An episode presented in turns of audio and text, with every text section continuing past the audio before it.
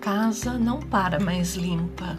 As paredes já têm marcas de sujeira. O silêncio já não existe mais.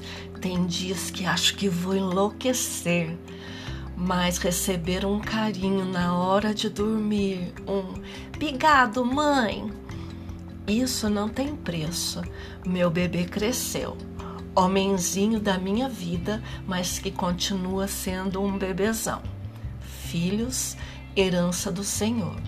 Só peço a Deus que me dê saúde e sabedoria para cuidar deles. Depoimento de minha sobrinha, mãe de um moço de 15 anos, um com 4 anos e um bebê com 9 meses Graças damos a Deus, pois em Tiago 1,5 a Bíblia nos garante que se julgamos termos falta de sabedoria, devemos pedir a Deus que a todos dá liberalmente e não vira o rosto a quem pede isto, desde que não duvide.